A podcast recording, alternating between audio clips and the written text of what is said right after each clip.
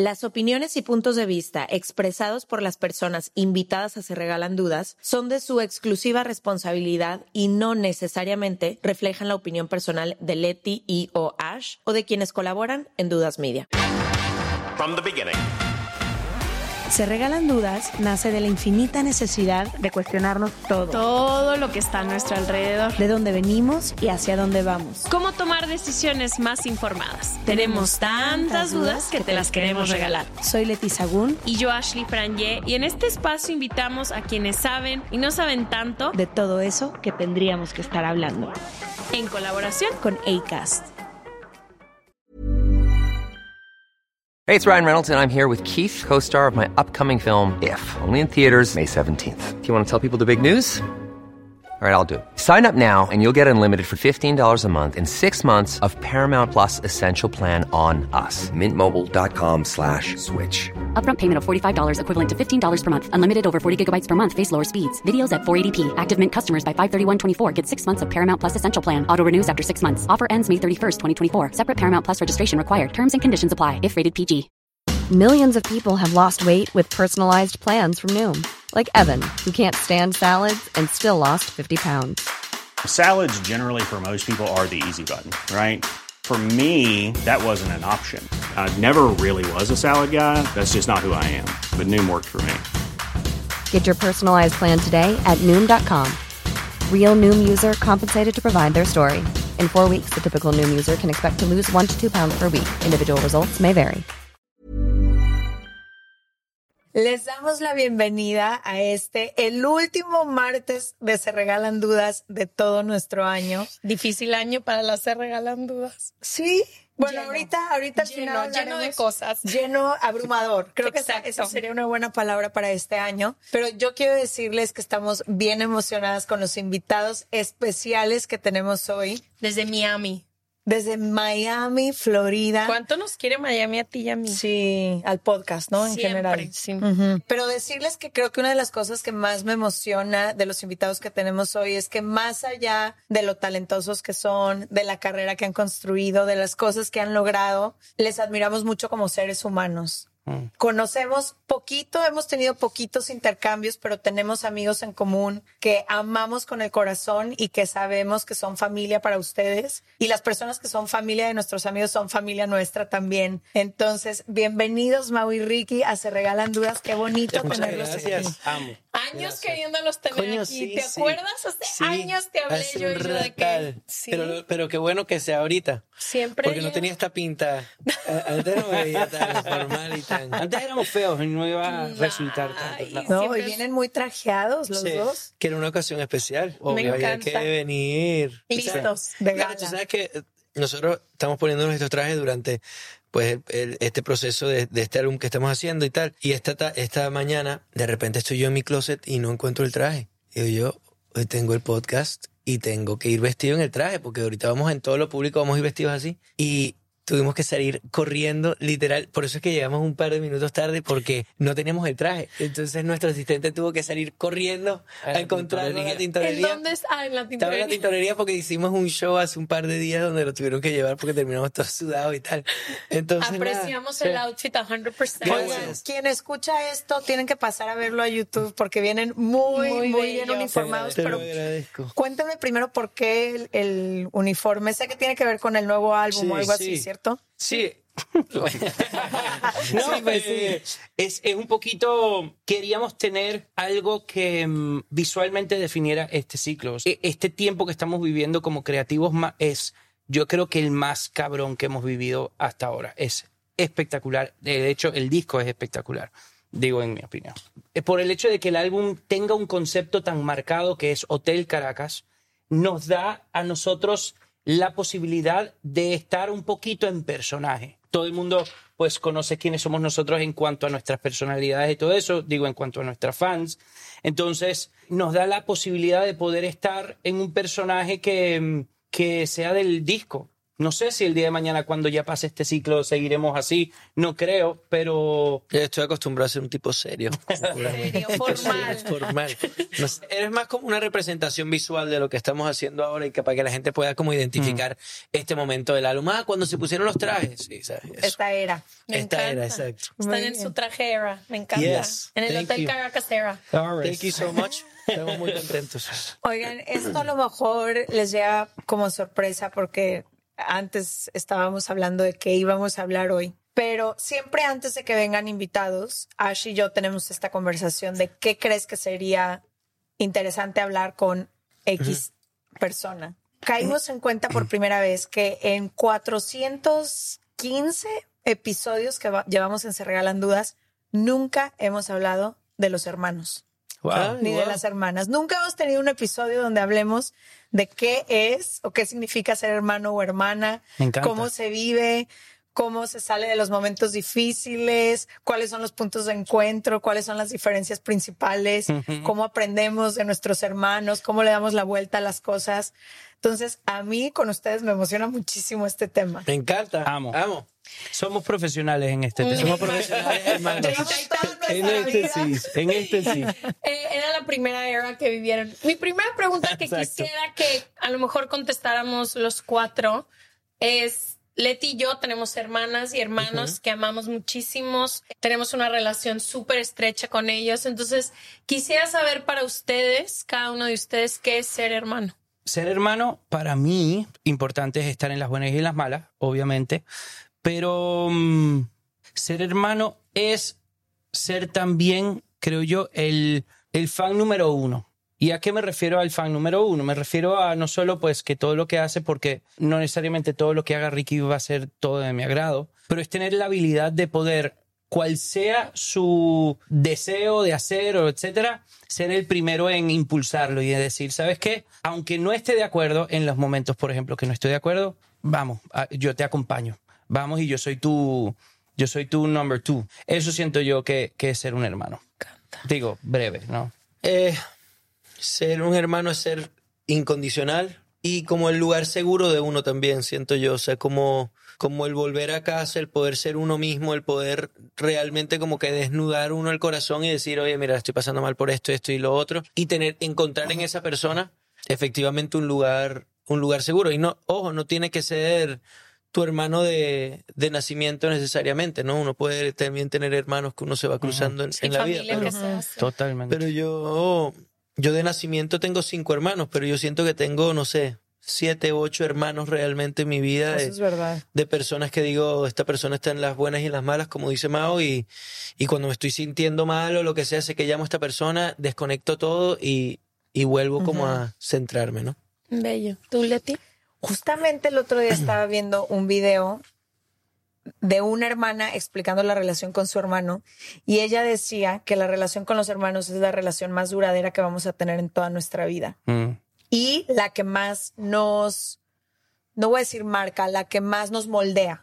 Mm, Porque, y ella explicaba, nuestros padres eventualmente se van a ir. sí.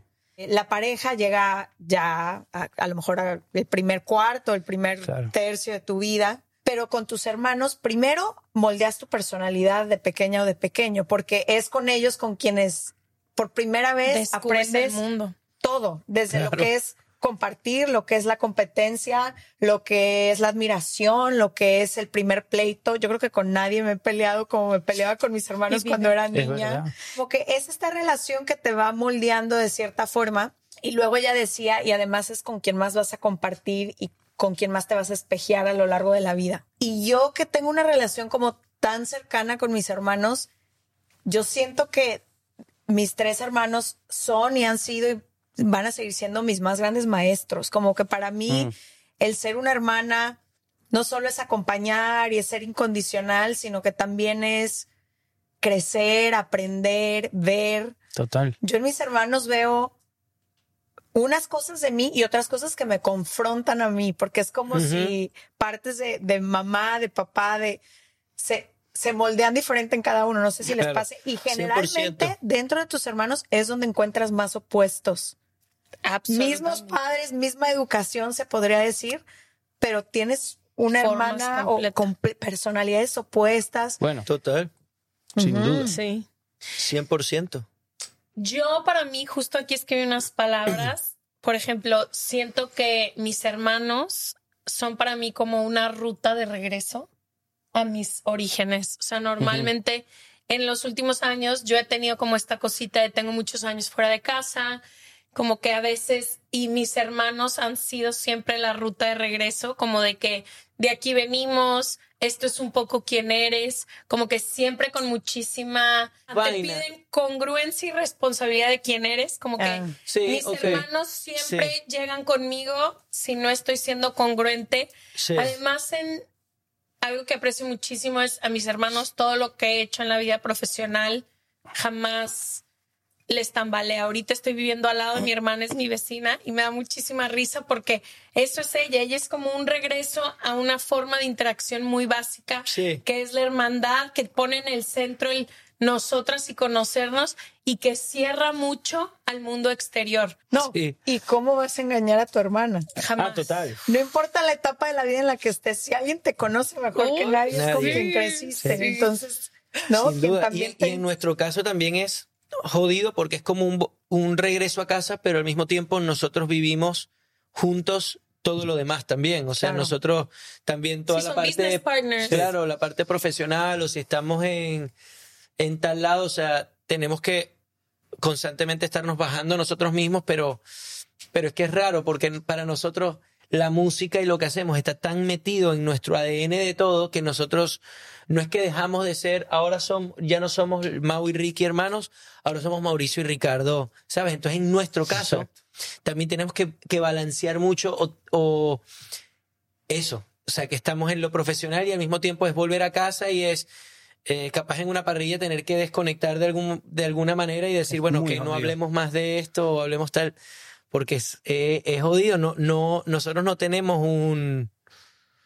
Nosotros no tenemos esa línea de, bueno, aquí en la casa ahora ya no se habla de música. Nosotros es que estamos, es como todo, todo es lo mismo, es como una vaina rara entre... entre Y hablamos de mil cosas a la vez también. Entonces, y nos entendemos. Es, es, es- es eso. Es una mirada. Ricky y yo no necesitamos hablar. Yo con tal de mirar, aquí podríamos estar, pasa algo y yo les juro que yo no tengo que mirarlo. Ni, o sea, ya yo sé que él lo está pensando, te lo juro. Es muy fuerte. Y Así cuando salimos, cuando también. salimos fuerte. Llegamos así y estamos en el carro y Ricky dice, Bro, tú sabes lo que te, te quería. con-". Y yo le digo, brother, y tal, Lo tal, de tal, tal, Y nosotros sí. los dos lo pensamos al mismo tiempo. bueno, es muy que es un lenguaje que llevan practicando desde el día en que Desde nacieron. que nacimos, sí. ¿Cómo le hacen para no compararse el uno con el otro, sabiendo que los dos están en el mismo proyecto juntos, son más o menos de la misma edad, comparten un chorro de amigos y a la vez cada uno se ha mantenido? Ahora que los conozco más y que he pasado ciertos momentos con ustedes, son tan diferentes y a los Sí. dos les llaman la atención cosas muy diferentes. ¿Cómo no? ¿Cómo han logrado no compararse cuando a lo mejor un mundo entero allá afuera les, les Y constantemente lo compararse compara que uno. hay quién es más o quién puede Claro. más o quién está más guapo, quién se viste mejor, o sea, todo lo que 100%. naturalmente cuando ven a dos personas juntas Sí. hacen. Mira, un par de cosas. Uno, desde nosotros tenemos mucho tiempo dedicándonos a lo que a lo que hacemos, pues por eso es que también muchas veces cuando hablo de mí, es lo que te decía antes, me es difícil no hablar de la banda porque la banda es casi como mi relación con mi hermano. Nosotros es nuestra pasión a tal punto que es nuestro hobby también. O sea, Claro. si bien es, mi trabajo, lo que sea, bonding también. yo- mi, mi bonding es sentarme a escribir con Mao. O mi bonding es sentarnos a soñar en lo que nos imaginamos que estas canciones pueden hacer o cómo nos imaginamos las vainas. Entonces, desde muy chamos, eso es, eso es, es normal. O sea, Cuando tocábamos con mi papá, de repente alguien llegaba y me decía, wow, ¿cómo tocaste ese solo de guitarra? No sé qué. Y le llegaban a Mao y le decían, wow, qué duro tocaste la batería. Y Mao decía, duro, toqué la batería, ¿qué te pasa, chico? O sea, Sí, como si fuese increíble. equivalente el duro, o sea, que duro le diste como a, a calidad, ¿sabes? Entonces No es como normal que te pongan a... Pero nos dimos cuenta, uno, desde hace, desde hace rato yo me di cuenta que si hay alguien que dice, ay, a mí me gusta más como canta Mao, eso de todas maneras resulta en una venta de un disco mío. Porque Mao, Claro. porque Sí. le gusta Mao, la gente igualito va a venir a, a ver el concierto porque está Mao ahí. Cuando realmente estás pensando, uno, cuando piensas en el por qué estás haciendo las cosas o cuando piensas en que mi propósito o lo que quiero con esto es que la gente conozca mis canciones, a mí me da igual cuál es. Y también cuando te afincas y quieres mucho a la persona, te afincas en lo que admiras de esa persona también. Y tú reconoces esas cosas al mismo tiempo también. Yo sé que Mao es mejor cantante o vocalista que yo. Tiene más habilidades con su voz que, que las que tengo yo. Entonces, ¿qué voy a hacer? ¿Ponerme terco yo a decir, no, no, esa parte la canto yo? Aunque sé que le suena más bonito a él. Para eso somos dos. Claro. Y hay ciertas cosas que yo sé que porque o le dedico más tiempo o me apasiona más a mí o lo que sea, que capaz yo tengo algunas ideas más claras que Mao en otras y él me deja a mí liderar en ese sentido. Él me puede dar una idea y yo decirle y yo ser ese filtro y yo decir, no, no, no, es que estaba pensando que tenía que ser más tal. Y él, en vez de decir, pero ¿por qué si Mau y Ricky es Mau también y no sé qué? Él sabe que capaz y yo me, se me da más ciertas cosas y él confía en, papi, si, si tú dijiste tal vaina, dale, ha- hagámoslo de esa manera. Pero sin duda, o sea, tomó tiempo llegar a esto. Sí. O sea, y yo te digo que sin duda cuando yo era chiquito me afectaba un huevo lo de lo de mm, La comparación. la comparación. Especialmente porque yo era el hermano menor, ¿no? Ricky siempre ha sido un tipo aparte, por ejemplo, aquí un ejemplo estúpido, pero cuando era uno chiquito no era tan estúpido.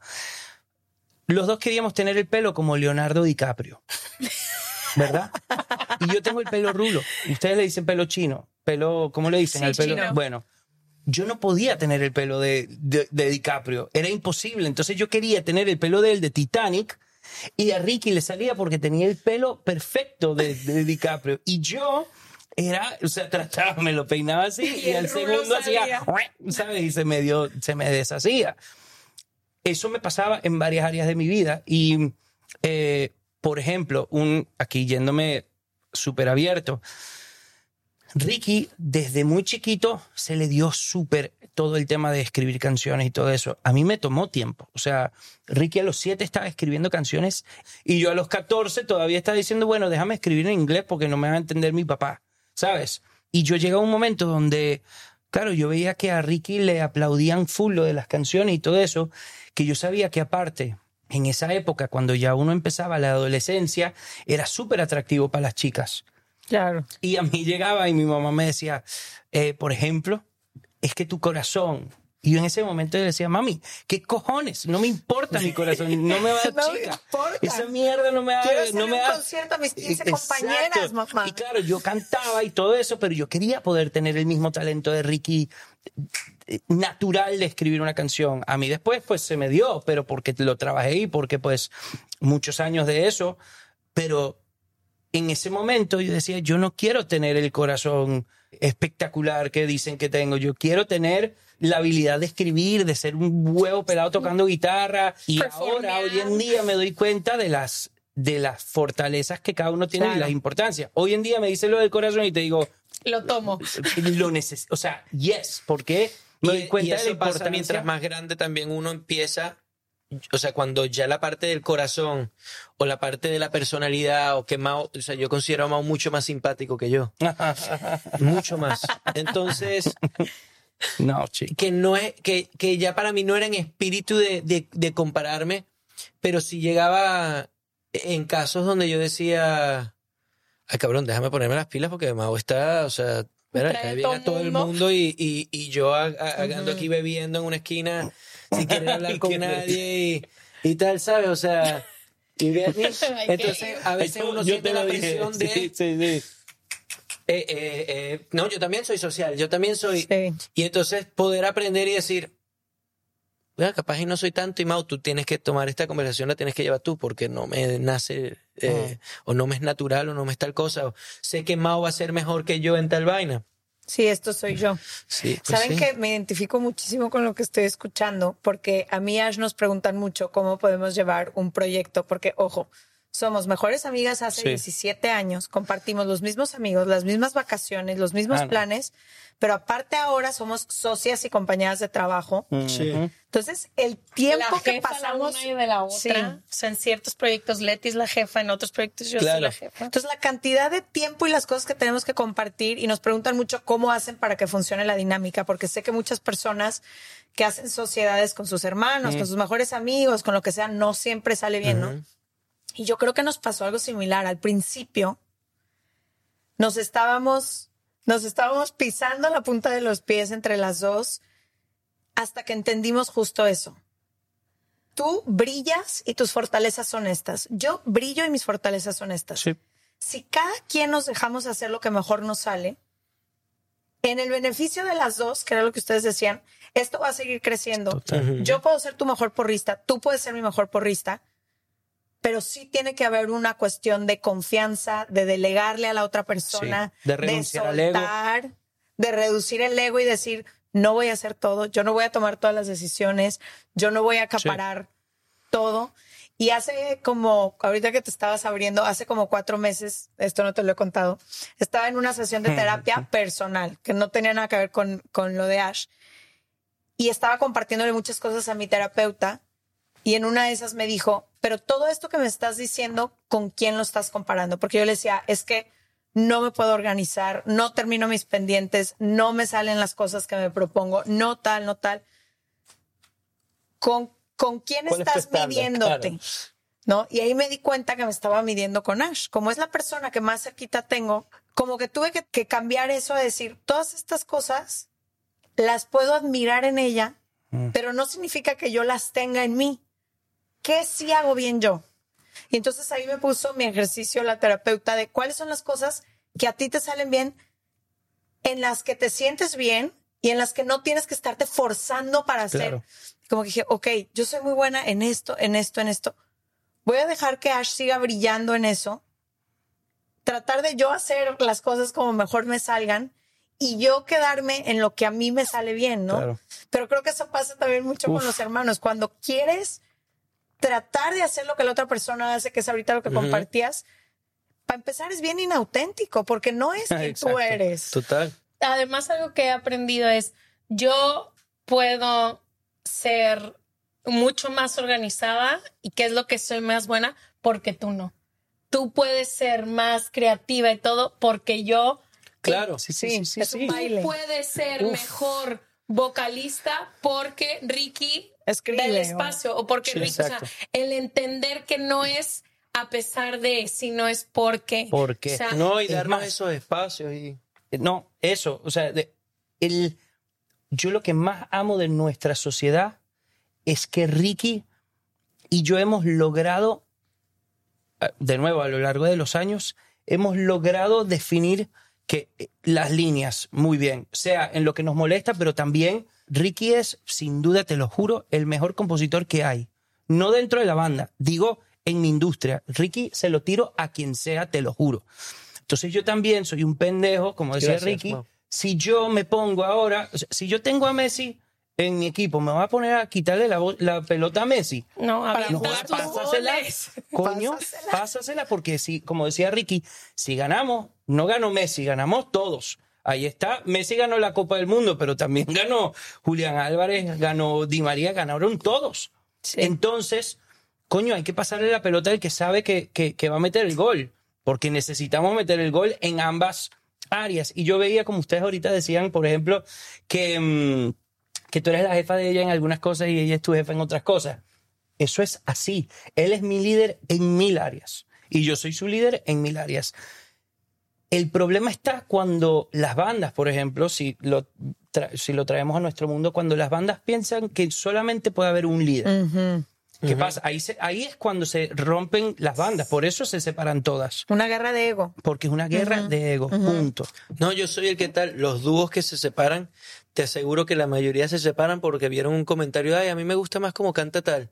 Voy a ver el próximo tal, concierto, no me voy a... sí. No, ey, y entonces ¿por qué tú siempre tienes que cantar la parte esa? No, no, No, yo no, no. quiero cantar. Déjame, yo también, yo también, yo también sí. puedo. Y empieza, ay, ¿qué te pasa, chico? Ah, ah, sí, ah, bueno, ahora yo la voy a cantar mejor que tú en el... pro-". ¿Sabes? Es como nosotros en el concierto to- a cada rato pasa que Mao se lanza una vaina, y digo, pana, oye, tal. Qué bien lo Qué hicimos. bien, wow, increíble, uf, qué buena esa parte. Y de repente llega un momento donde yo hago algo con la voz que él dice, "Ala, ¿qué pasó? Y es hermoso. Que es lo mismo, que es como cuando, cuando estamos escribiendo y la, el punchline no se me ocurre a mí, se le ocurre a Mao. Y es, ese es, ese es, escríbelo, ese es, ese es, ese es. Y ya no hay nada que hacer, no Claro. es que, déjame ver entonces yo venir y filtrar la idea. No, a veces Mao va a meter el gol. Y yo lo voy a celebrar igualito, por más que yo sea el goleador en esa área. Mao, por más que Mao sea el goleador en X área, hay momentos donde yo voy a meter la idea, sí, sí, yo voy a meter el gol. Si Mao tiene, Mao se encarga de tal y tal cosa. Digo, hey Mao, ¿no crees que será mejor hacerlo por tal? Coño, ¿sabes qué? Sí, mano. Sí, sí, lo vamos a hacer. Y uno aportó al otro lado también. Total. Pero, yo- pero uno saber, ok, y respetar y admirar que delegaste y que la otra persona es la que está encargada de, esa, de esa área, pues. Y alguna vez, y les digo desde sus más a tu rol, porque sé que es el más grande, pero alguna vez has sentido como presión de ser el más grande? O responsabilidad. Mira, La gente jura que yo soy el más grande. Yo creo que por eso no. tu personalidad. Sí. Yo te- se lo decía, es que grabamos un podcast que Sí. tiene Mao, que por cierto, escúchenlo, se llama Why Project. Sí. No, Why Project, Why Podcast. Exacto. The White Project es la compañía, White Podca- Podcast es el podcast. Bueno, grabamos uno con Te quiero, gracias. Y yo le decía, generalmente el primer hijo o la primera hija es ese que se pone la mochila de la responsabilidad, Claro. Que generalmente llega a tiempo, que muchas veces se dedica a lo mismo que se dedicó su padre o que se dedica a su madre, que está siempre al pendiente de los hermanos menores, que es muy responsable, muy ordenado, muy organizado. Y aquí siento que se rompe un poquito la se regla, rompe ¿no? un poquito, sin duda. O sea, yo siento responsabilidad creativa, por ejemplo. O sea, yo sí siento responsabilidad, o sea, de que quiero que como banda o como tal estemos siempre haciendo vainas diferentes o siempre, eso, eso siento una responsabilidad de, de, que si yo digo, vamos a hacer los videos en Venezuela y va a ser así, y tranquilo, lo vamos a grabar y tal, y Mau llega a grabar, o sea, mi responsabilidad es que cuando él vea los videos diga, ok, valió la pena gastarnos la, toda la plata del mundo que teníamos, o sea, en hacer estos videos. Ah, oye, sí, sí, valió la pena. Y yo, ok, perfecto, tal, ok, e- ese tipo, de- pero yo siento desde hace un tiempo para acá, yo siempre fui entre mis hermanos, por más que fui el mayor, era como que el más rebelde de mis hermanos o el que más estaba como, a mí siempre me molestó que me dijeran qué hacer. Entonces yo siempre rompía con eso. Si mi mamá decía, mira, creo que no debes hacer tal cosa, y yo, ah, ok, sí, total. Con Era, permiso. vamos a ir a hacer esa cosa. La Eso pobre señora Marlene le mandamos Sí, besos. mami, perdón. a mí pa. es Eso lo generalmente perdón es el por mi- segundo la segunda, que Claro. soy yo. Entonces eso, eso para mí era, pero es que yo también, yo soy el primero, pero soy el tercero, porque mi papá tuvo dos hijos Sí, cierto, tiene en- hermanos de otro grandes. matrimonio también. Pero eh, mis hermanos siempre fueron muchísimos más obedientes con todo. Y yo siempre era, "Ah, pero ¿y por qué tenemos que hacer eso? Y mis hermanos detrás mío, tipo, ay, ay, pero te va, te va. ahí Eva viene, y yo viene". y nos Eva- agarramos Eva la y mano se y decíamos, de la mano y decía, bueno, tal, y a mí me, me castigaban y ellos iban, bueno, nosotros vamos para allá, tal, y iban con él. Y no des- Pero sí nos beneficiaba, te Claro, digo la te verdad. abre camino. Fin, Claro, abre- abría ese camino y nosotros, uh, uh, y les nos vino mucho más fácil a ellos que a mí por ese motivo.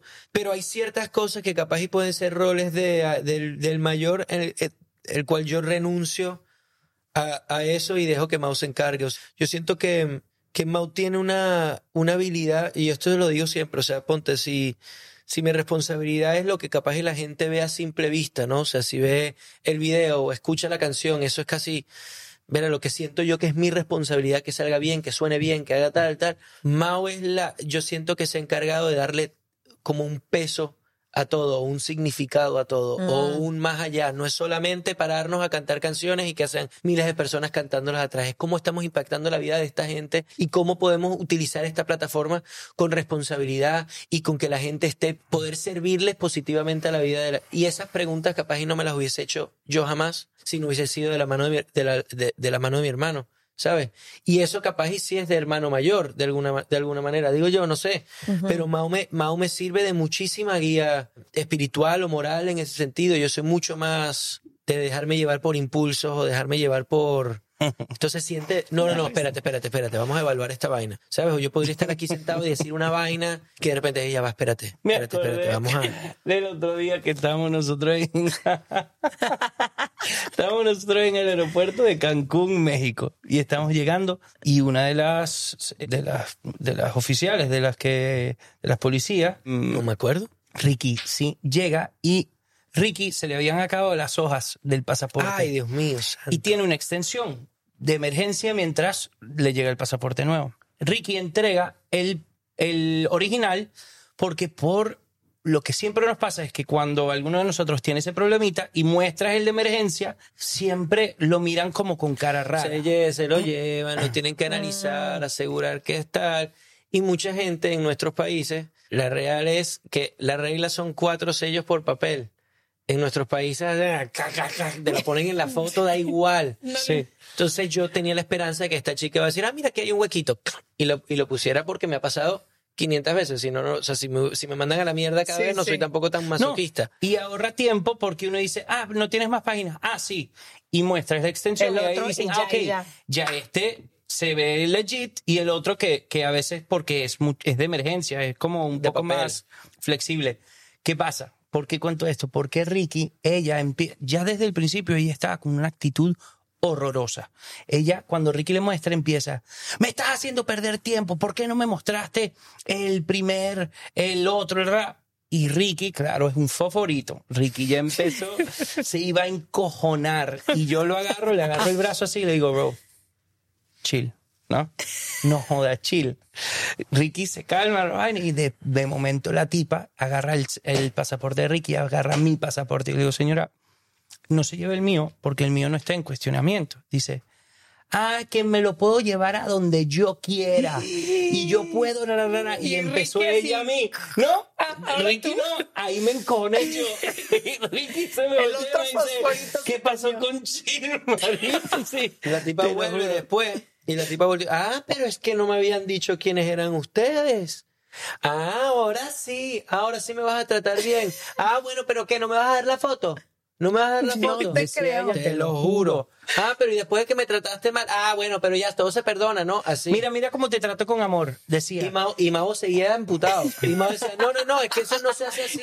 Eso no es así. Yo le decía, ya yo empezaba, Mao, cállate, ya está, ya está, ya está, ya está. Vámonos, Vámonos, vámonos, corte, vámonos. Yo no podía ya. Ya, ya en ese momento yo dije, no, esto Ahí es fui yo el hermano mayor. Sí. Se invirtieron los papeles. hermano mayor. Increíble. Oigan, hay una pregunta que le quiero hacer a los tres y yo también quiero contestarla, que tiene que ver con los cuatro aquí tenemos hermanos o hermanas menores. Sí.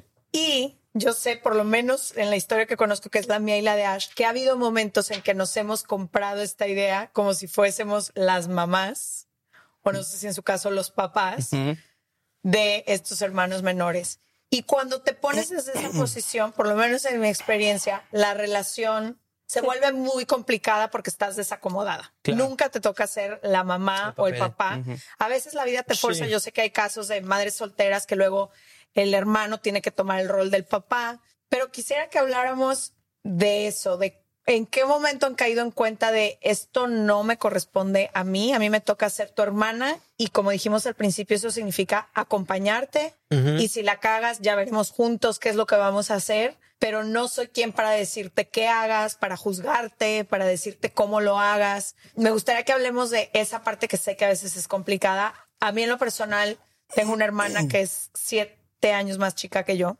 ¿Qué? Sí, qué rudo. La siento de mi edad. Es que ya ahorita Tú con Eva también. Rick. Siete. Siete años. Sí. Yo con Eva. Y yo la veía como una bebé. Siete años para mí fue mi bebé. Sí, claro. Y mi bebé, y yo la voy a proteger contra el mundo. Y hasta el día de hoy le digo bebé, que a lo mejor ya debería de cambiarle apodo. Ya casada está. Ya mamá. casada está mi bebé.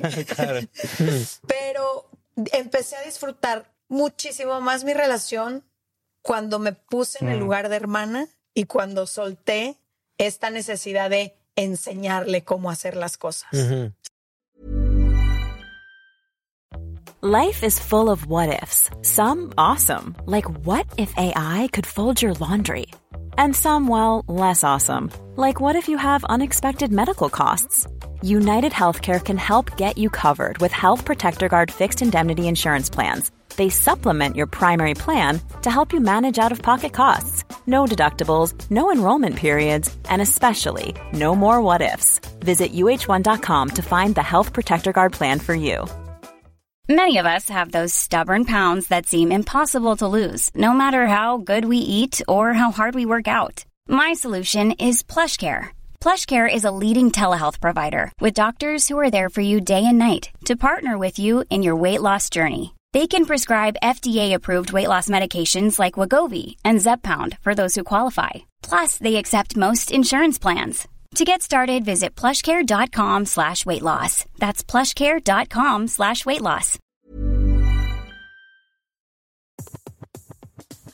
Este mes, Leti y yo nos tomamos unas merecidas vacaciones. En lo personal, necesitaba un tiempo de desconexión para estar solo conmigo y con las personas que quiero. Uno de los planes que hicimos fue ir a uno de mis lugares favoritos, el mar. Por eso decidí comprarme un traje de baño lindo, protector solar y algunas otras cosas que quería llevarme a la playa. Después de comprar lo que necesitaba, usé una app que se convirtió en mi más grande aliada, porque me regresó dinero en efectivo y me recompensó por muchos de los gastos que hice. La app se llama Hybora y es muy sencilla, rápida y segura de usar.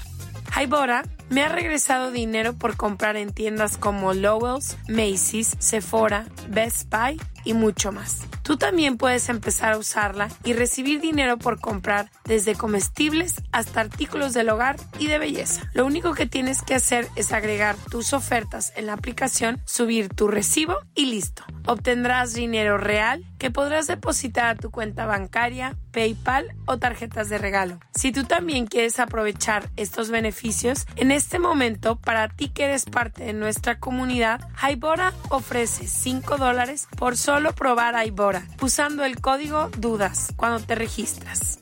Simplemente ve a la Apple Store o a Google Play Store y descarga la aplicación Hybora, completamente gratis para comenzar a ganar dinero en efectivo y use el código DUDAS. Eso es I-B-O-T-T-A en App Store o en Google Play con el código DUDAS.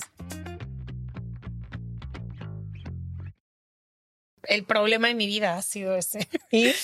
O sea, siento que ahorita mi hermana no hemos vivido juntas en, no habíamos vivido juntas en 15 años casi. Wow. Entonces, esta es la primera vez hace dos meses que por azares del destino el departamento de al lado de mí se desocupó y vino a vivir Qué Chelsea. maravilla. Eso es muy cool. Ha sido el regalo más hermoso de este año porque no nos conocíamos como adultas. Yo fui Claro, claro.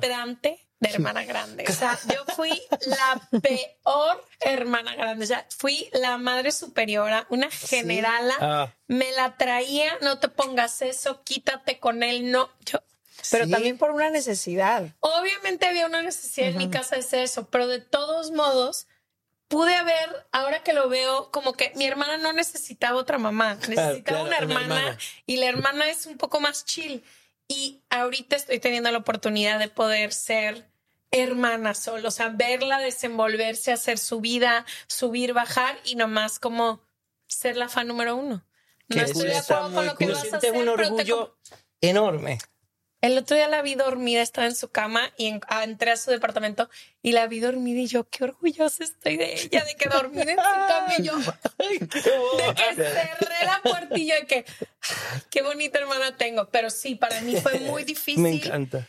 Y sobre todo, de adulta, nadie necesita una mamá extra. Sí, pues si sí. no la tuviste ya, lo siento muchísimo y, y pero como hermana creo que hace falta más de adulta la hermandad que un papá o Sí. una mamá. O sea, Sí, ahorita wow. yo valoro muchísimo a mis hermanos y el que ninguno me esté diciendo todo el tiempo qué hacer ni nada, sino que me aconsejen, me ayuden, pero que también me dejen ser. Para mí fue muy difícil tomar el rol de hermana y no de mamá. Mi automático es de mamá y qué castrante. Tú sabes que a mí no, a, a mí me, a mí me pasó al revés. Yo siento que mm, un poquito como a mí siempre me, me chocó que me dijeran qué hacer. Yo jamás fui de, ni de decirle No. qué hacer a Mao, ni, ni de ser, ni de ser papá de Baluna, ni nada. Pero yo creo que un poquito por lo que les decía antes, que yo siempre fui como más, el más rebelde o el que más se salía de, que en casos lo sentía al revés. En casos sentía que no podía decirle a mis hermanos menores si estaba haciendo algo o si estaba tal, porque sentían que ellos eran a- como, claro, que eran iban a como juzgar, mi, digamos, mi sí. no autoridad moral, pero que me iban a o sea, Ver no es con que otros hubiese, ojos. exacto, no es que lo hubiese dejado de hacer, pero, pero sí sentía que eh, casi que como, como, como a veces uno siente con los papás que te estás escapando por una fiesta y uno dice, ay, que no me descubran, que no sé qué cosa, o que, y mi hermano con el que pasé la mayor cantidad de, o con el que paso la mayor cantidad de tiempo posible, a veces me sentía que tenía que esconderle cosas, que si era vainas con, o que si con chicas, o si fumaba, o si bebía, o si no sé qué, era todo que no quería que Mau se enterara, porque loco, porque yo iba a sentía decir lo mismo para que tú sepas. que sentía que Sí. Mau, no quería que Mau sintiera, ¿sabes? Y eso sí, sin duda causó que nos separáramos un poquito Claro. porque era tipo, bueno, si voy a janguear Que con panas, que no venga Mau porque vamos a estar bebiendo, vamos a estar fumando, van a haber chicas, va a haber tal, ¿sabes? A diferencia de, capaz y si yo hubiese tenido la actitud de, de, pa- de papá con mis hermanos sería desde la convicción de, no, no, no, va a venir mi hermano, no vamos, hey, guarden todo, no, que, que viene... ¿Sabes? Esto era como al revés, era como que no nos descubran. ¿Sabes? Y era mi hermano más chiquito. Yo creo que fue un poco impuesto. O sea, no, no, yo nunca hice nada, pues por lo menos siento yo, para que Ricky se sintiera de esa manera. Yo, yo mm, me acuerdo ese momento, de hecho, me acuerdo un momento en específico en el que me quebrantó, o sea, me hizo mierda el corazón e- esa situación, porque yo, claro, eh, yo no me había enterado y, él me veía de esa manera a mí sin yo darme cuenta. Entonces, en el no tuviste ni momento, oportunidad de exacto, de decir, decirle, "Ey, yo, "No me importa, haz lo ¿qué que me quieras". importa? Haz lo que tú quieras. Entonces, después lo hablamos, pero llegó un momento en el que yo lo llamé un día, me acuerdo, y le dije, hey, bro, ¿qué haces? Hanguemos, hagamos algo. No, no, no, estoy cansado, o algo así me dijo. Y yo, ah, dale, tranqui, no pasa nada. A lo cual yo llamo a otro amigo mío, a las dos, tres horas, vaina, le digo, eh, bro, ¿en qué más? ¿En qué andas? No, estoy aquí. Ah, Hace unos cojón de gente. vaina. ¿Qué haces? No, aquí en la casa de Ricky, estamos hangueando, no sé qué cosa. Y le digo, ¿cómo? Me dice, sí, sí, eh, no, es que es como una fiesta, vaina. Me hizo mierda, pregúntale a mi esposa. Me, ella no sabía qué estaba pasando, cuelgo. Y creo que es de los momentos donde más he llorado en mi vida, así como de, de, de dolor. Vaina, me quebranté en mi cama y no, como por toda la noche, no podía parar de llorar yo, de, de pensar, coño, que mi mejor amigo, que mi hermano con el que paso más tiempo y todo eso, que me había un poco, que me había como eh, traicionado. Y porque yo, yo no me había enterado de esto. Después Ricky, yo le dije, se lo comuniqué eh, y me dijo como, bro, perdón. La verdad jamás era por, eh, era un poco porque tenía miedo que me juzgaras por tal y tal y tal y tal. Y digo, pero huevón, yo no te he hecho nada para que tú pienses eso de mí. O sea, en, en algún, dime un momento en el que yo a ti te haya dado a entender que yo no iba a estar ok con... Entonces, a partir de ese momento, nuestra relación mejoró aún más. Claro, porque ya yo no sentía que tenía ni que esconder ni que hacer, sino es tipo, Esto pues, es lo que papi, this is what it is. Sí, Esto es lo que hay. Esto es lo que hay. sí. ¿Les tú? Qué importantes esas conversaciones, oigan. Ah, Justo era mi siguiente mierda. pregunta. ¿Cómo tener conversaciones difíciles con tus hermanos? Pero contesta esta tú. No, yo ya dije al principio, digo, creo que es que me estoy identificando mucho con todo lo que dice Ricky, aunque yo no soy la mayor, porque yo también, yo siendo la segunda, siempre fui la que retó a la autoridad, la que le abrió camino a mis tres hermanos, el grande. el grande. Era tan saúnes. Agradezcan, sagunes. Eh, no, la- genuinamente, los papás que le tocaron a mi hermana menor, en no los comparación con los, yo no los conocí. A Claro, mí me tocaron unos papás claro, claro. exigentes, con unas reglas que eran. Ya mi hermana ya le Ya dejaron esa Cuenta vaina. cómo le dijo tu mamá a tu hermano un año nuevo. De nena, si te digo Ah. a la una, puede ser una y media. Sí. ¿Cómo es? ¿Qué? Es que cada, mi mamá siempre me dice que cada hijo tiene necesidades muy diferentes, Claro. ¿no? Y si tú ves a mis cuatro hermanos, no enti- físicamente mis tres hermanos son idénticos, yo soy un poco diferente, pero de personalidad en los cuatro no hay un común denominador de nadie, ¿no? El grande es este responsable, amoroso, que siempre cuidó a los pollitos más chiquitos, tranquilo. Luego llegué yo, que llegué a retar a la autoridad, que soy la rebelde de la casa, que soy la única que se fue a vivir fuera Claro. desde que tengo 21 años, que he tomado como decisiones diferentes. Mis tres hermanos, por ejemplo, ya están casados, yo no, como que ese es un poco mi papel. Luego viene mi hermano, el tercero, que yo siento que los terceros son a toda madre porque ya no les toca ni tanta presión, ni tanta tensión, es- aprenden a compartir desde que llegan al mundo. Eh, Y luego llegó la cuarta, que la cuarta es, bueno, y el tercero es el más amoroso también, es como ese de corazón, de pollo, incondicional. Y luego llegó la cuarta, y la cuarta es esta personita adulta. O sea, mi hermana, que le llevo siete años, cuando yo necesito que alguien me aterrice o que alguien me diga mis verdades, esa es la llamada que, que siempre hago. Y esta hermana siempre ha sido hiper responsable. Y a ella le tocaron los papás más, a gusto del universo.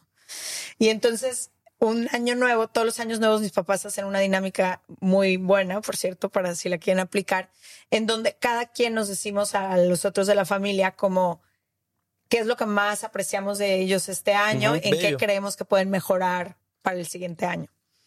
Y entonces ya cada uno pasó y ese año le dice a mi mamá, a mi hermana la más chica, nena, cuando te digo que llegues a la una de la mañana, no es para que llegues a las 12.50, tú puedes romper las reglas. Tú puedes hacer, puedes hacer travesuras, puedes llegar Me encanta. tomada, puedes... Estaba tan acostumbrada a mis otros tres hijos Claro. pero tú haz, rompe reglas, haz lo que tengas que hacer. Y mi hermana hasta el día de hoy no. Se levanta no. a seis de la Se mañana. levanta a las seis. Desde chiquita acomodaba una noche Ay, antes no, su uniforme para el día No, siguiente. mano. Yo me dormía con el uniforme Claro, puesto. claro, claro, yo así también, para no tener que despertarme, a bañarme, a cambiarme, ya está todo listo, me Exacto. paro, me cepillo los dientes y salimos. Vámonos, sí, sí te fue bien, vámonos. A ver, les Vamos. quiero preguntar, Ay, para la gente que nos escucha, eh, ¿cómo han aprendido a tener conversaciones difíciles con sus hermanos? Porque por un lado estamos de acuerdo que somos el fan número uno y ojalá, sé que mucha gente a lo mejor no es muy, muy fan de sus hermanos, pero siempre se tienen que tener conversaciones difíciles, sobre todo mientras vas creciendo, empieza a haber más responsabilidades de los papás que caen sobre ti. ¿Qué tips o cómo le han hecho para tener comunicación con sus hermanos en momentos que son difíciles, donde la conversación no es... Ricky es extraordinario, te digo la verdad en eso. Ricky, no sé si es por precisamente su vaina esta impulsiva que dice, cojones, vamos de una, ¿sabes? O Ricky siempre es más, no solo entre los hermanos, cuando hay una conversación que tengamos que tener en la familia, que ya se sabe, mira esta tensión que elefante hay rosa. aquí, la, la, Que incluso que no le tenga, que, o sea, que incluso no tenga que ver con Ricky. Ricky dice, no, no, no, no, esta mierda que está pasando aquí, no, no, no, no. se habla y él es quien, quien abre la tapa. Y ya después entra todo el mundo a coñazo de manera bien, porque gracias a Dios eso, eso es algo lindo que tenemos en mi familia, que todos lloramos, entonces ya eso baja todas las revoluciones. Entonces ya cuando todos empiezan, pero es que yo me sentí así, ya todo el mundo escucha desde otro lado. Todo el mundo La en lugar de gritar. Sí, ya, Sí. ya no es desde, mira, coño, tú. No, es desde el, uff, ya te puedo escuchar desde un lado de que entiendo que estás. que te está doliendo. Eh, exactamente. Entonces, Ricky es extraordinario con eso. Yo, por ejemplo, todavía me cuesta porque a veces la confrontación no es necesariamente con la gente que amo y que me importa, no es mi favorita. Si es con alguien que no me interesa tanto, yo soy extraordinario diciéndole a la persona con amor que no me gustó algo. Pero aquí, como en, en- no sé por qué me lo ahorro. Y Sí, creo, yo creo que, que es porque eso, soy como- un people pleaser. Y me gusta please people. Entonces, eh, yo digo, ah, verga, Mañana. sí, o digo, si yo, yo sé que yo puedo lidiar con esta vaina adentro y después no, después exploto, ¿no? No, y, y Pero- uno yo Seis siempre... años sí, sí, después, sí. ¿te acuerdas? Sí. Siento que uno se hace ideas de lo cómo lo puede llegar a tomar la otra persona, ¿no? Entonces uno piensa y uno dice, es que no va a entender cómo se lo quiero decir, entonces va a pensar que lo que estoy tratando de... Entonces yo, nosotros en la, en la nosotros en la casa practicamos una vaina que le dicen como most, en inglés es most generous interpretation, la interpretación más generosa. Entonces es yo saber que lo que sea que tú me estás diciendo, me lo estás diciendo desde el amor y me lo estás diciendo porque me amas y que no me lo estás diciendo en plan de criticarme, Joder. herirme, joderme, sino que me lo estás diciendo porque tal. Y otra cosa es aprender que un sentimiento en la otra persona es válido aunque tengas tú la razón o no. Si a la otra persona le hiciste sentir mal o le heriste el corazón, por más que tú sientas que tienes razón, tienes que pedirle perdón. ¿Sabes? Por más que tú sientas que, bueno, pero es que yo tenía razón porque no te podías meter por ahí, no podías estar, pero ¿por qué me lo di? Pero es que me dolió, me lo dijiste. ¿Sabes qué, coye? Si te dolió que te lo haya dicho al frente de tus amigos y que te lo haya- tienes toda la razón. Yo te lo tuve que haber dicho en un lugar privado, tal, no sé qué cosa. Perdóname porque no fue mi intención herirte el corazón. Yo venía desde este lugar. Coye, entiendo, tal. ¿Sabes? Cuando, cuando, cuando lo interpretas, cuando te están diciendo algo, que te lo están diciendo desde el amor. Y cuando también sabes que si alguien te hirió, te hirió, no, no fue su intención. Es imposible que esta, esa haya sido su intención. Tuvo que haber pasado algo, alguna vaina, porque esa persona no lo hace para, para herirme. El problema es cuando te quedas callado y la mente yo creo que es el peor enemigo de, en, Sí. en cualquier situación. Asumir. Oh. Asumir y pensar y decir. Entonces El yo después me voy para mi casa comunicar. y estoy, y estoy pensando y dice, nada, mira, claro que sí, está hablando con Ashley, ¿no? Claro, se le está comentando todo en este momento. Ah, mira, está online. Ah, Le, le- le está mandando la conversación en este momento, se le está mandando, y, y te creaste Claro, un claro. monstruo en la cabeza que no existe, que es ficticio, y de repente voy a hablar contigo y mira, ¿qué te pasa? Y tú dices, coño, pero si lo que fue fue una estupidez y para ti no era nada. Yo, yo pasé tres semanas ahí armándome un monstruo en la cabeza que, Sí. y eso pasa entre los hermanos todo el tiempo, que uno dice, no, no, no voy a decir, ah, no, pero ya vi, tú lo que querías era, no sé, entonces when you- when- cuando pones de primer plano, esta persona me ama y yo amo a esta persona, lo que Me le voy a decir, eso. pues que lo, que lo tome con el corazón. Y, y mil veces tenemos conversaciones así, Sí. donde reuniones de trabajo donde yo me estoy frustrando y levantando la voz con algo y me manda una, me llega un mensaje más, bájale, ¿ok? Y al revés, y al revés, yo a él lo mando a bajar todo el tiempo. Sí. Hey, bro, no hables así. Digo, esa gente lo que está tratando es ayudarte, cabrón. Ok, ok. Y te Y vuelve, uno y vuelve las a- evoluciones. En vez de que esa vaina, él piense que es un ataque hacia Demasiado. él y empieza, ah, tú también, cabrón. Tú también. Ah, bueno, está bien, todos contra mí, cinco. pues. No solo pasa con mis hermanos, pasa con los cuñados. Sí. Yo Claro, ustedes ya- con Camilo tengo una relación de... Él es mi hermano. Y yo con Camilo, te lo juro, bueno, un poco te conté, esta mañana les contaba que yo con Camilo, eh, con Camilo he tenido encontronazos. Y de las conversaciones más hermosas que he tenido en mi vida fue precisamente yo contándole a Cami algo que me había dolido y de algo que yo estaba sintiendo de envidia y de, y de, mm, de celos hacia algo de él. Entonces, ese momento para mí también fue transformador porque un poco como que me dio guía hacia la importancia de uno abrirse así. Claro. Y fue como tan, yo sentí que, que me quitaron como 45 toneladas de... En- del de- cuello. de- exactamente. Porque vulnerabilidad trae vulnerabilidad Sí. también. Sí. entonces yo ahí dije, ah, ya entendí. Esto es más fácil que yo pasarme seis meses eh, encojonado con alguien y no decírselo. Uno, uno se libera en el momento que uno habla desde el amor. Porque también eso es otra cosa. Yo con Ricky he tenido conversaciones en las que yo no estoy listo para decírselo. No, y, yo- cuando estás muy encabronado y ahí lo dices, puedes herir en Sí. lugar de... Sobre todo porque creemos que los hermanos nos dan Resisten el pase. todo. No, y es como los pases contigo son ilimitados. Que me Ah, vas- no sí. me puedes dejar, nos vamos a pegar igual el resto de Yep. tu vida. Y no puedes decirlo. Nada bueno trae si tú lo dices encojonado.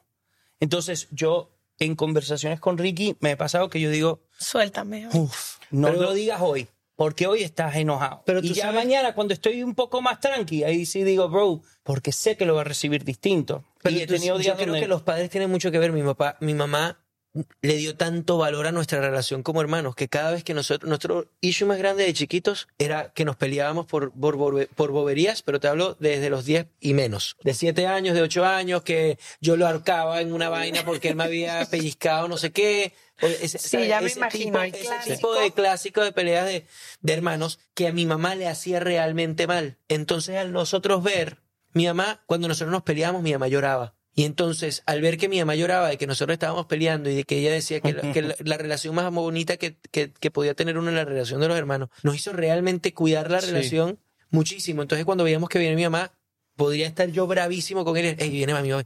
No todo super mami, todo de, de maravilla. Y ya después volvíamos y no, ya, ya, chico, olvídate la vaina, porque le dimos realmente valor a la relación. Entonces, a mí no me pasa tanto eso de. Es que contigo tengo mil pases. Yo respeto la relación con mis hermanos más que la relación con otra gente que, yo yo los también. mando a la mierda y me sabe a cojones y mandar a la persona a la mierda y ya. A uno lo mandaría a la mierda de esa manera porque por más enojado que esté, no quiero herir su corazón. Y, no qui- y yo quiero que le entienda que estoy emputado, y yo quiero que le entienda que le estuvo mal, y yo quiero que le entienda tal vaina, pero no por eso yo voy a decirle cosas hirientes que no tienen nada que ver como para llevar, llevar un punto, porque yo de verdad no solamente valoro nuestra relación, porque lo- valoro la, rela- la relación con todos mis hermanos, pero con el caso de Mau, yo es muy poco práctico nosotros estar enojados. Sí. Entonces, Aparte. Se pierde dinero, Muy poco tiempo, práctico. Espacio. No, hemos visto mal. mil veces, mil veces, mil ejemplos de gente que no es ni hermanos, que se llevan mal y se dedican a lo mismo y están en una misma banda. No. Yo trato de arreglar la situación realmente lo antes posible y poder hablarlo y poder, y como dice Mao, o sea, como cuando él tuvo esa conversación con Cami, o sea, él se, tú te abres con algo que te dolió y el 80% de las veces la persona se va a abrir contigo y te va a decir, es que a mí me dolió esto antes. Y tú dices, ay, cabrón, es que tú vienes, también estás sanando una vaina de hace Tiempo. un mes y yo sanando algo desde hace 10 días y tal, y es porque no lo habíamos hablado. Si esa persona nos hubiese dicho eso hace tres meses, yo no tendría que hoy estar. Me Sí. encanta. Total. No, yo me di cuenta con eso específico que todo el mundo tiene mi mejor versión o tenía mi mejor versión menos mis hermanos. Como que yo llegaba a mi casa Wow. harta de trabajar, harta de todo y con todo el mundo as a people pleaser, yo de que, ay, todos vengan. Y con mis hermanos, me da hueva. No Claro, quiero. Porque tenías la confianza. También me di cuenta que mis hermanos muchas veces tienen una de las versiones de mí que nadie, que no es la que más me gusta. Ahorita me doy cuenta y estos años, los últimos años lo he tratado de cambiar de que todo el mundo, por ejemplo, tiene en mí de que súper confidente, súper, y mis hermanos les toca una versión de mí no tan chida. Y en los últimos años he estado como, ok, ¿cómo traigo esta versión? Como tú dices, es a las personas que menos quiero herir, quiero que son las que más se diviertan, que disfruten más todo el privilegio que tiene mi trabajo y todo. Y de chica no era así. De chica, Uy, yo pero qué fuerte tú darte cuenta de eso. No. Y tener la madurez de echar para atrás o de mirar de hacia afuera y decir, ah, es Ah, que ellos no les está tocando 20 años. y no les está no les está tocando la mejor versión de mí y a todos los demás sí. Sí. Mierda. Por ejemplo, otra vez regresando a que mi hermana ahora es mi vecina, cuando estaba diciendo que si se iba a venir o no, yo iba a decir, ¿cuán- yo pensaba, ¿cuántas de mis amigas no encuentran en mi casa su casa? Y mis hermanos todavía no saben lo buena que soy para hacer casa. Entonces, ahorita que está, siempre digo como, ella le toca esta parte de mí que un chorro de gente disfruta y ellos no habían disfrutado. Entonces, pero sí, me tomó tiempo porque antes no. Pero no estás fui a tan- tiempo que, que Sí, no así. obvio, Sí. obvio. Pero no, no era hermana tan chida, era Sí. más castrozona. La Oh, pero el hecho de que estás a tiempo yo creo que también es súper liberador para gente que capaz puede estar viendo y diciendo, tengo 15, 20 años con una relación pésima con mis hermanos y no sé cómo retomarla. Y muchas veces retomarla es mirando hacia adentro y decir, ¿será que yo les estoy ofreciendo la versión, la mejor versión de mí también, como para que ellos se quieran relacionar conmigo? ¿Sabes? Y Es como... me quedo con eso. Realmente, porque era otra cosa que iba a decir. Sé que ustedes, han- no hay ninguna buena relación que se dé por añadidura, eso hay que decirlo. Siempre hay un trabajo detrás de una buena relación. Pero sé que no todas las personas tienen las experiencias que estamos compartiendo, ¿no? Hay gente que hace años no se habla con sus hermanos o que por el cuidado de mamá o el cuidado de papá o una herencia o lo que tú quieras, la relación se ha o una enfermedad, la relación se ha tensado. O hay veces que un hermano o una hermana pu- pueden ser muy bullies o muy violentos y no encuentran ese acompañamiento ni ese refugio seguro. Creo que hay dos cosas aquí que yo rescato mucho. Uno, lo que acaba de decir Ricky, que sepas que si en ti está el interés, nunca es tarde de retomar una relación, a lo mejor poco a poco, asumiendo que quizá no nada más ellos no te dan su mejor versión, sino que quizás tú tampoco has sido, porque ya la relación está un poco dañada. Y también otra cosa que dijiste al principio que me voy a quedar muy grabada, y lo hemos dicho muchas veces en el podcast, hay quienes encontramos familia en la sangre y hay quienes pueden encontrar familia más allá de la Sí. sangre. Si tú no tienes, porque a lo mejor eres hijo único o hija Total. única, o porque tu hermano o hermana son personas muy tóxicas que para tener cerca, hay amistades que tú, ustedes ya dijeron una, yo aquí tengo a la mía. Literal. Hay personas que se vuelven tus hermanas y las cuidas y las tratas y las todo como si fueran tus hermanas. Entonces también creo que eso es algo muy bello para quien no 100%. se identificó con varias sí, de las sí. cosas en este episodio. 100% que sí. Antes de cerrar, quisiera saber si alguno tienen algún, como es nuestro último episodio del año, me encantaría saber si Mm. tienen, ah, bueno, hay que compartir qué es lo mejor y lo peor que les dejó este año y si tienen alguna forma en la que les gusta cerrar. Lo mejor y lo más difícil, porque peor Ándale, lo mejor y lo más, la área de oportunidad, como dice nuestro De coach este, de este año. de este, año. Bueno, lo mejor es dos cosas. Obvio, el, el tiempo con mi chamo y, y mi esposita, que, que, que ha sido hermoso ver, ver el crecimiento de mi hijo. Es muy loco, e- es, muy loco. Y pensar que tenemos todo que ver mi esposa y yo en, en esa formación de, de, que ahora, de que ahora sea un chamo aparte dulce apenas teniendo un año, ¿sabes? Eso, me, eso es uno. También el momento creativo en el que estamos Ricky y yo, Mm. porque tiene todo que ver con también el momento de hermanos que tenemos Ricky y yo. Y que, por cierto, by the way, este episodio y, y esta plataforma de ustedes, me encanta que nos la hayan justo dado con, con algo que para nosotros es tan especial. Este tema de los hermanos, sin duda, es parte de nuestro guay como banda. Poder darle a la gente un ejemplo de dos hermanos que sin duda no son perfectos como hermanos, pero que han encontrado la manera de, de vivir basados en el amor que se tienen y basados en la admiración que se tienen. Pero bueno, eso, eso da para darles las gracias. Y aparte, lo más difícil puede ser que al haberle dedicado tanto tiempo a mi hijo y a mi familia, capaz y se me olvidó un poquito de dedicármelo a mí. Mm. Aunque he encontrado cosas que me han ayudado a, a no explotar, sí, creo que capaz sí, y eso ha sido lo más difícil, dedicarme tiempo a mí mismo. Yo creo que mm, el haber vuelto a Venezuela después de más de 10 años, 12 años y, y reencontrarme y haber sanado eso, también como yo- nosotros teníamos una crisis existencial y de pertenencia muy, muy cabrona, porque nosotros nos fuimos de Venezuela cuando éramos muy chiquitos por cuestiones de, de chamos y, y de niños. Los amigos que yo dejé en Venezuela y mis primos que también dejé en Venezuela, por dolor de que nos hayamos ido de, un- la noche a la mañana, empezaron a sentir o a hacernos sentir, no, pero es que ustedes ya son gringos, ya ustedes no son de Venezuela, ya ustedes son gringos.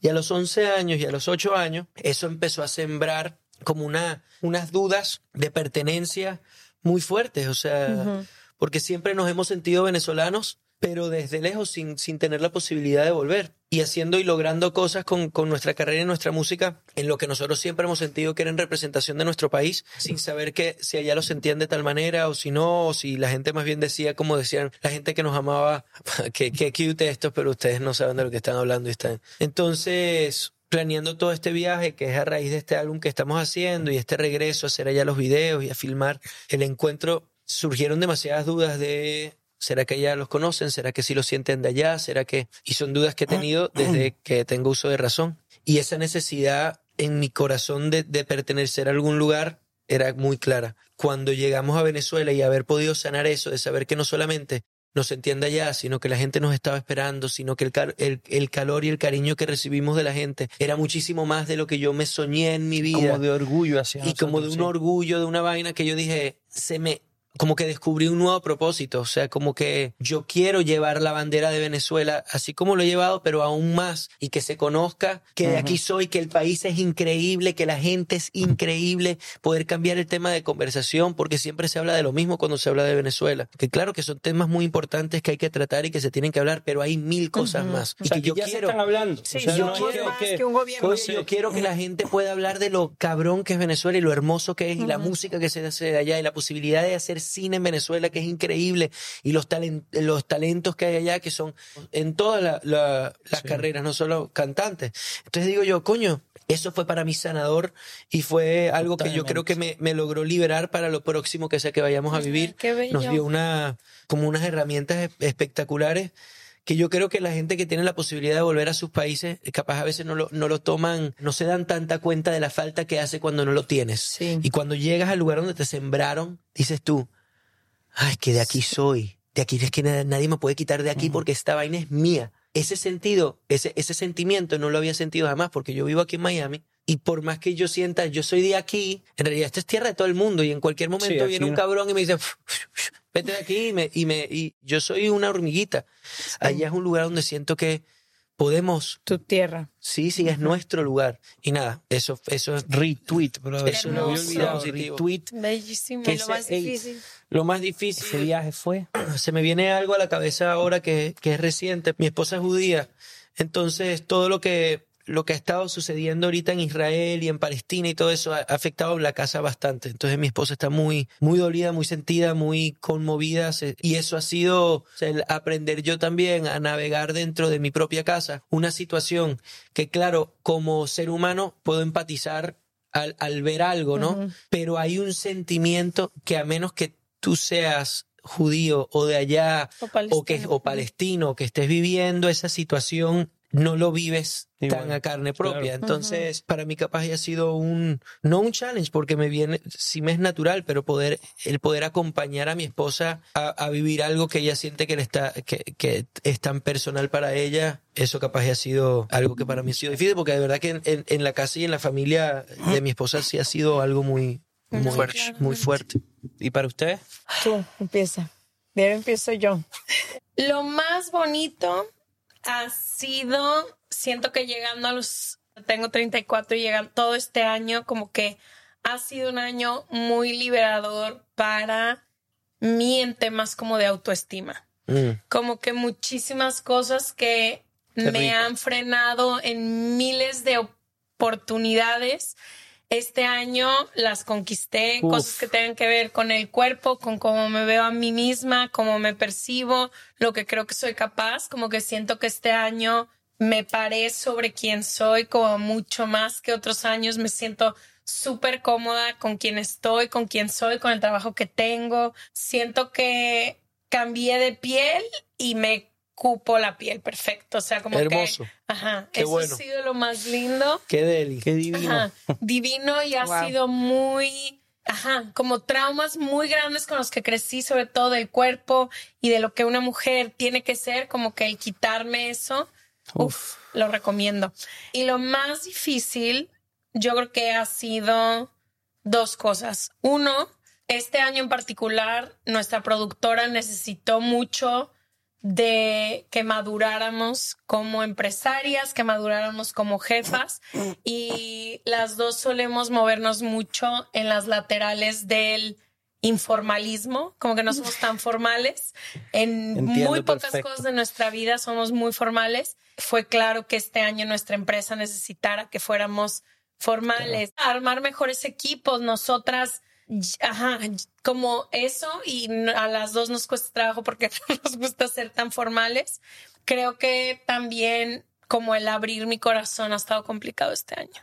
Mm. Como el volver a confiar, el volver a mm, decir, ok, este es el tipo de relación que tengo y ver si en la en las relaciones en las que estoy es lo que estoy buscando o no y como tratar de navegar el terreno del amor sin tanta ansiedad me ha costado trabajo. Yo, lo mejor que me ha pasado este año, yo no entendía cuando Ash decía, quiero volver a mi casa, quiero volver a mi casa. Para mí mi casa es algo muy relativo. Siempre Claro. he sentido que la casa de mis papás es mi casa. Cuando paso largas temporadas en Guadalajara, ahí siento una raíz así que me jala y no me deja moverme. En Ciudad de México tengo amigos que son casa, en Los Ángeles y siempre como que Mm. deambulaba por la vida. Y este es el primer año de mi vida en el que necesito y pido mi casa. por primera Qué vez lindo.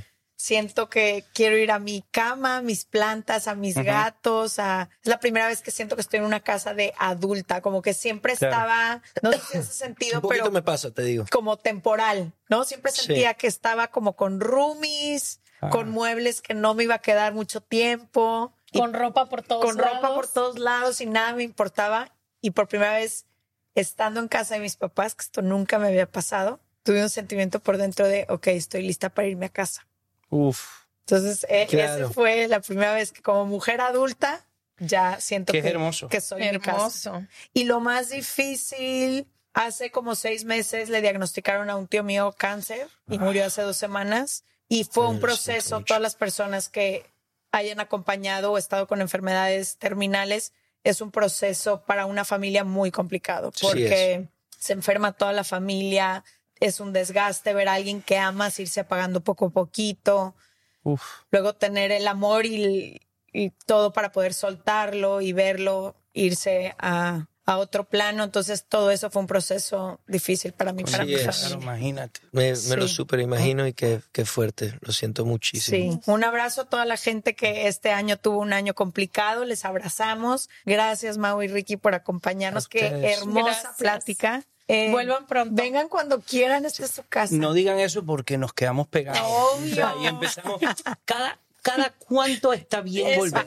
¿Sabes? ¿Cuándo sale su Uno disco? sí, Bueno, el año que viene. No tenemos la fecha exacta. De hecho, eso es Ah, otra de las entonces cosas este que estamos. episodio fue perfecto porque Sí, nos no prepara tenemos la para fecha el exacta, pero va, 2024. va a estar Sí. saliendo. Ya, ya, ya va a haber salido alguna otra canción cuando esto salga. Ya y salió. Vas a destrozarme, que les dije que la escucharan. Si la Vas a destrozarme, ya va a haber salido Gran Día también. Pues sí, espero que a la gente le guste. La película también va a salir, de- la película del regreso a Venezuela. y Ah, todo eso. ¿Grabaron todo este viaje? Lo grabamos. Que le mostramos. Más que como el regreso de Mau y Ricky a Venezuela, es el regreso de dos hermanos volviendo a su A país. a su casa. Qué bello. Les Sí. podemos mostrar un- una cosita que Me tenemos para que Me encanta. Toda la gente que hoy está pasándola mal, solo quiero decir que en serregalandudas.com diagonal ayuda hay muchísimos recursos gratuitos. Sé que las navidades y las fiestas son complicadas para muchísimas personas y que sepan que en Se Regalan Dudas siempre hacen falta quien no llega. Entonces, que aquí en su comunidad siempre les extrañamos, les esperamos. Vamos a dejar una playlist para quienes estén pasándola mal en estas épocas navideñas tengan nuestra compañía y bueno, saben dónde están todos los recursos. Nos vamos a tomar break. Sí, Va a haber, no va a haber dos semanas de Se Regalan Dudas. Regresamos el 8 porque nuestro team merece descansar, que ha trabajado muchísimo y nosotras también. Así que nos vemos el próximo año. Gracias por acompañarnos, por todo el amor que nos dan, por todos los millones de escuchas, por toda la gente que se nos acerca en la calle para decirnos que nos quiere mucho. Se los agradezco y nos vemos el 20 y 21 de enero en el Lunario de la Ciudad de México. Eh, se puede comprar boletos, son episodios en vivo con invitados que amamos. Toda la info está en serregalandudas.com diagonal boletos. Gracias. Las admiro, chicas. Gracias, chicos. boys play.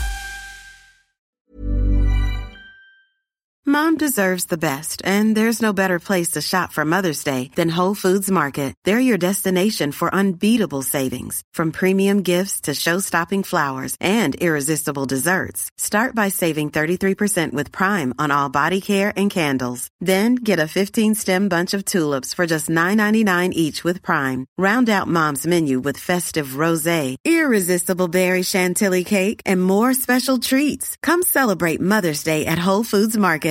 Imagine the softest sheets you've ever felt. Now imagine them getting even softer over time. That's what you'll feel with Bowl and Branch's organic cotton sheets. In a recent customer survey, 96% replied that Bowl and Branch sheets get softer with every wash. Start getting your best night's sleep in these sheets that get softer and softer for years to come. Try their sheets with a 30-night guarantee. Plus, get 15% off your first order at bowlandbranch.com. Code BUTTERY. Exclusions apply. See site for details.